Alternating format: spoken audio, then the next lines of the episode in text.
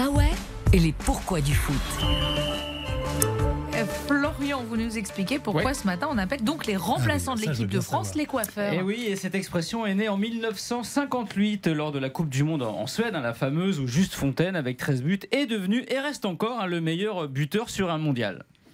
Euh, elle est née comment Alors, à cause du règlement du foot, Yves, qui faisait qu'à cette époque, on n'avait pas le droit aux remplaçants pendant un match. Les 11 qui débutaient étaient les 11 qui terminaient. Ah oui. Ce qui a valu à Robert Jonquet, un défenseur des Bleus, de finir la demi-finale face au Brésil sur le terrain alors qu'il s'était cassé la jambe au bout de 36 minutes de jeu. C'est horrible. Imaginez la souffrance. Donc, pour s'occuper les joueurs qui ne jouaient pas, bah, ils faisaient quoi? Eh ben, ils coiffaient les, les titulaires, ceux qui jouent. Eh ben exactement, parce que sur un mois de compétition, bah, c'est que ça pousse les cheveux.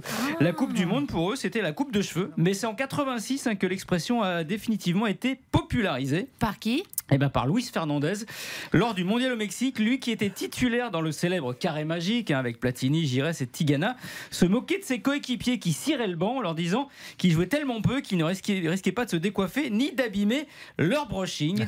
Il n'y a pas que sur le terrain qu'il aimait tacler le père Louis.